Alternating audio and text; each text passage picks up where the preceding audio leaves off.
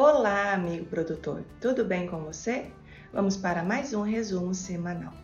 A colheita de soja da safra 2021 segue atrasada, ante igual período de 2020 e com relação às últimas cinco safras. As exportações de soja do último mês recuperaram um pouco o ritmo e registraram alta superior a 24% em comparação com março do ano passado. A produção de grãos no Brasil deve atingir um recorde de 273,8 milhões de toneladas na temporada 2021.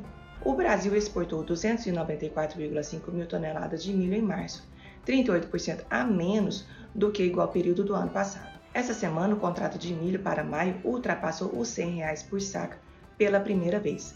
A previsão se conformou pelo quinto dia consecutivo e há uma conjunção de fatores para explicar a alta no preço da saca. A falta de chuvas nas últimas semanas já apresenta reflexos no desenvolvimento do milho safrinha em partes do Brasil.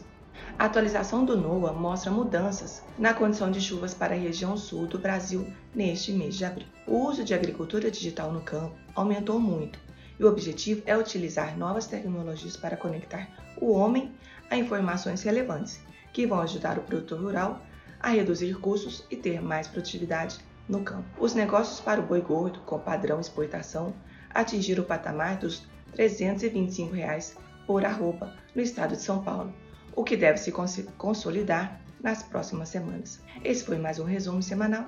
Te espero semana que vem. Até lá!